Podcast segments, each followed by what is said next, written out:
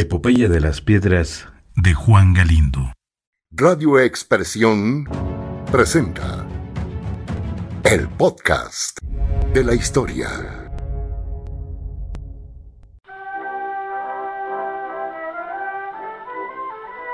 Juan Galindo Galindo fue un serrano que evidentemente nació para ser militar. Tenía además una vocación en la estrategia, por lo que no fue cualquier guerrero. Es un héroe que no se achicó ante el ejército más poderoso del mundo en esos tiempos, el ejército francés.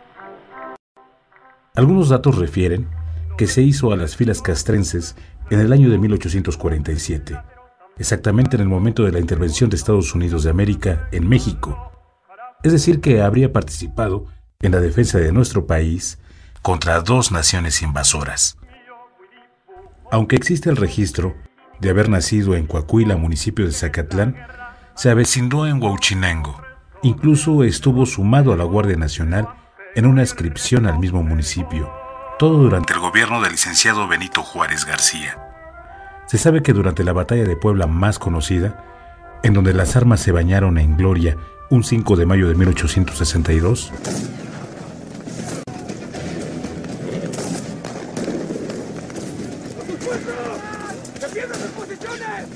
es decir, 15 años después de haber ingresado a la milicia, estuvo presente el entonces sargento segundo Juan Galindo. En los relatos resaltan que Galindo Galindo realizó un excelente papel en la citada campaña.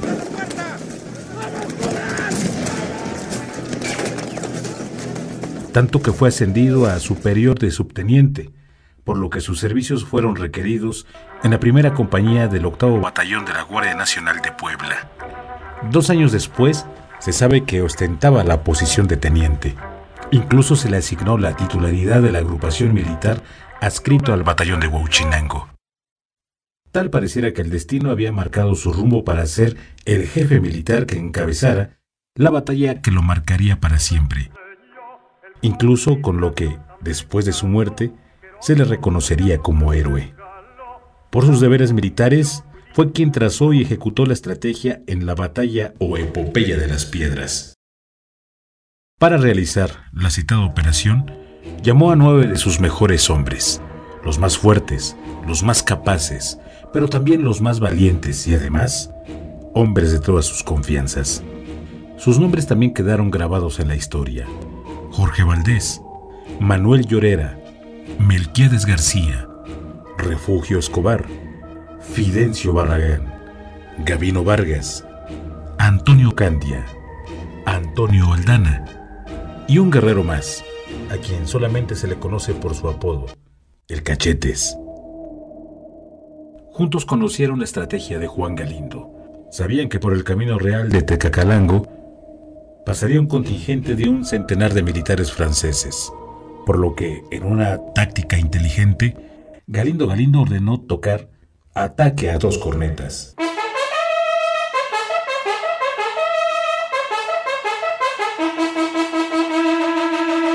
Y a dos tambores de guerra.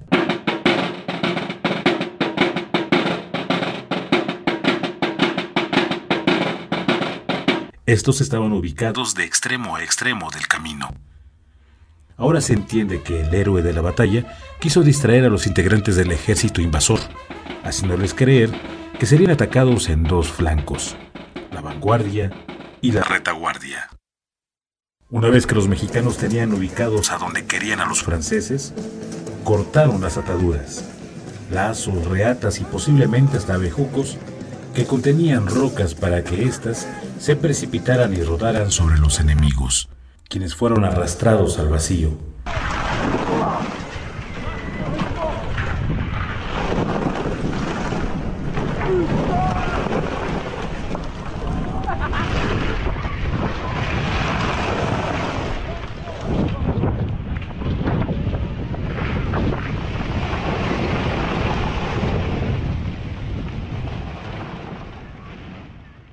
logrando acabar casi con todos los integrantes de esa columna.